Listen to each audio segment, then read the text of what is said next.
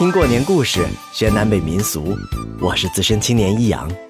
过年了，一切都好吗？欢迎收藏订阅我的播客，和我一起听名家美文，迎吉祥新年。今天要分享的内容节选自陈忠实先生的散文《过年家乡圆梦的炮声》。对于幼年的我来说，过年最期盼的是仅保持纯麦子面的馍、包子和用豆腐、黄花、韭菜、肉丁做臊子的臊子面。吃是第一位的。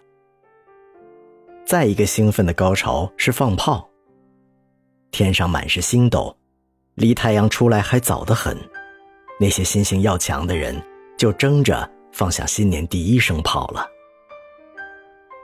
那时候。整个村子也没有一只钟表，争放新年第一炮的人坐在热炕头，不时下炕走到院子里，观看星斗在天上的位置。据此判断旧年和新年交接的那一刻。我的父亲尽管手头紧巴，炮买的不多，却是个争放新年早炮的人。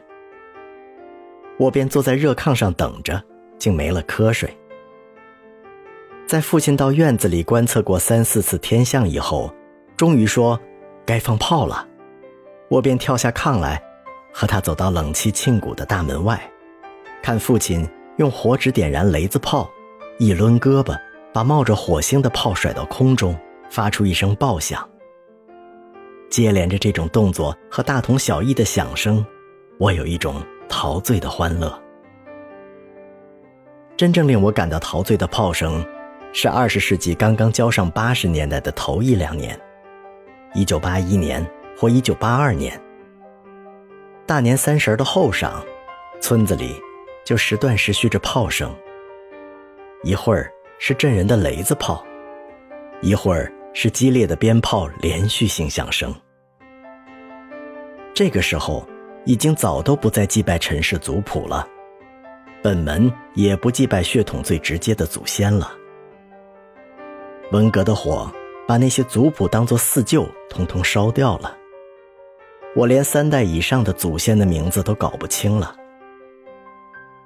家家户户依然淘麦子、磨白面、蒸馍和包子，香味儿依然弥漫在村巷里。男性主人也依然继续地打扫着屋院和大门外的道路，贴对联儿似乎更普遍了。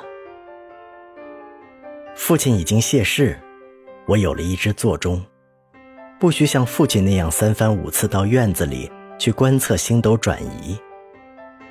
时钟即将指向十二点，我和孩子早已拎着鞭炮和雷子炮站在大门外了。我不知出于何种意向，纯粹是一种感觉，先放鞭炮，连续热烈的爆炸。完全融合在整个村庄鞭炮此起彼伏的声浪中。我的女儿和儿子捂着耳朵在大门口蹦着跳着，比当年我在父亲放炮的时候欢实多了。我在自家门口放着炮的时候，却感知到一种排山倒海爆炸的声浪由坝河对岸传过来，隐隐可以看到空中时隐时现的爆炸的火光。我把孩子送回屋里，便走到场棱边上欣赏远处的炮声，依旧连续着排山倒海的威势，时而奇峰突起，时而群峰挤拥。我的面前是夜幕下的灞河，河那边是属于蓝田县辖的一个挨一个或大或小的村庄，在开阔的天地间。那起伏着的炮声，洋溢着浓厚深沉的诗意。这是我平生所听到的家乡的最热烈的新年炮声，确实是前所未有。我突然明白过来，农民圆了千百年的梦，吃饱了，就是在这一年里，土地下户给农民自己作物。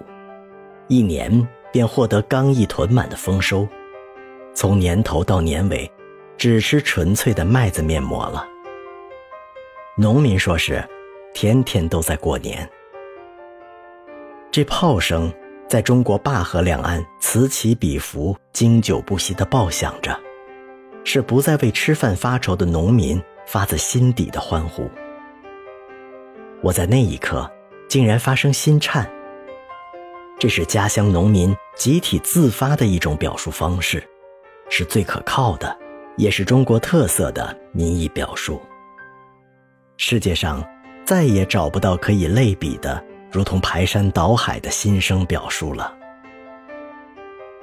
还有一个纯属个人情感的难忘的春节，那是农历一九九一年的大年三十儿。腊月二十五日下午，写完《白鹿原》的最后一句，离春节只剩下四五天了。两三个月前，一家人都搬进西安，只留我还坚守在这祖传的屋院里。大年三十后晌，我依着乡俗打扫了屋院和门前的道路。我给自家大门拟了一副隐含着白鹭的对联儿，又热心的给乡亲写了许多副对联。入夜以后，我把屋子里的所有电灯都拉亮，一个人坐在火炉前，抽烟、品酒，听着村子里时起时断的炮声。到旧年的最后两分钟，我在大门口放响了鞭炮，再把一个一个点燃的雷子炮抛向天空。河对岸的排山倒海的炮声已经响起，我又一次站在寒风凛冽的场棱上，听对岸的炮声涌进我的耳膜，激荡我的胸腔。自二十世纪八十年代初形成的这种热烈的炮声。一直延续到现在，年年农历三十夜半时分，都是排山倒海的炮声。年年的这个时刻，我都要在自家门前放过鞭炮和雷子炮之后，站在门前的敞棱上，接受灞河对岸传来的排山倒海的炮声的洗礼，接纳一种激扬的心声合奏，以强壮自己。一九九一年的大年三十儿，我在同样接纳的时刻，不由转过身来。面对星光下白鹿原北坡粗浑的轮廓，又一次心颤。你能接纳我的体验的表述吗？这是我最后一次聆听和接纳家乡年夜排山倒海的炮声。分享热闹，分担烦恼。记得收藏订阅我的故事，也希望在评论区得到你的祝福。我是资深青年一阳，别忘了点赞哦。愿你新的一年一切安好。